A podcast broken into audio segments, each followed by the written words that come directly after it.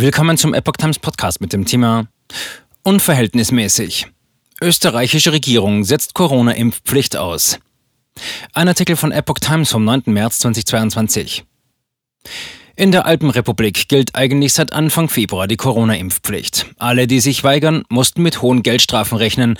Nun wird die Impfpflicht ausgesetzt. Die Corona-Impfpflicht in Österreich wird ausgesetzt. Der Grundrechtseingriff sei momentan nicht gerechtfertigt, sagte Verfassungsministerin Caroline Edstadler am Mittwoch. Demnach hatte zuvor eine Kommission zur Evaluierung der Impfpflicht einen ersten Bericht vorgelegt. Mitte Juni soll die Maßnahme erneut evaluiert werden. Österreich hatte als erstes EU-Land am 6. Februar eine allgemeine Corona-Impfpflicht in Kraft gesetzt.